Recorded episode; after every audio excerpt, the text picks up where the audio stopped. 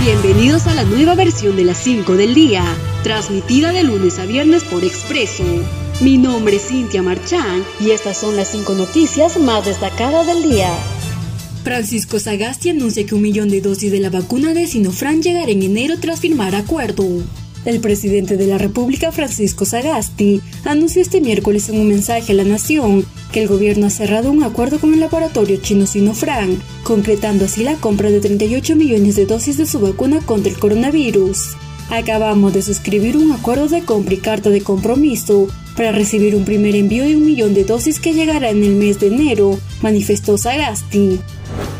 Gobierno adquirió vacuna AstraZeneca por 14 millones de dosis que llegaría a partir de septiembre.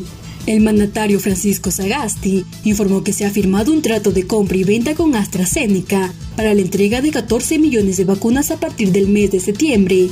No obstante, indicó que se están haciendo gestiones para adelantar los envíos. Agregó también que hay un acuerdo preliminar con COVAX Facility que entregaría más de 13 millones de vacunas en una fecha aún por definir, pero que podrían llegar en el tercer trimestre del 2021.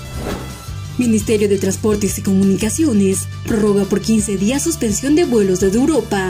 A través de la resolución ministerial, el Ministerio de Transportes y Comunicaciones informó sobre la ampliación de la suspensión del ingreso para vuelos comerciales provenientes de Europa ante la aparición de una nueva variante del COVID-19 en el Reino Unido.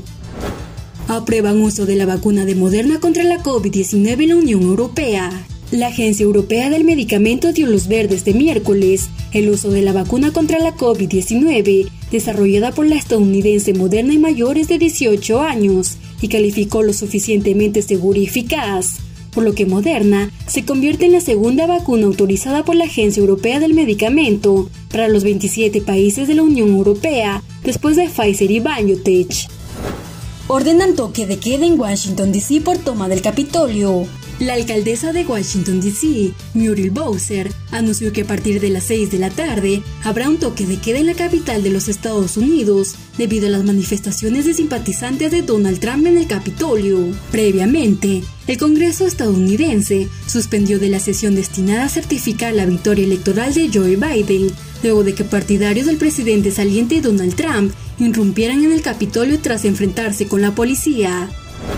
Estas fueron las 5 del día. Nos encontramos en una próxima edición.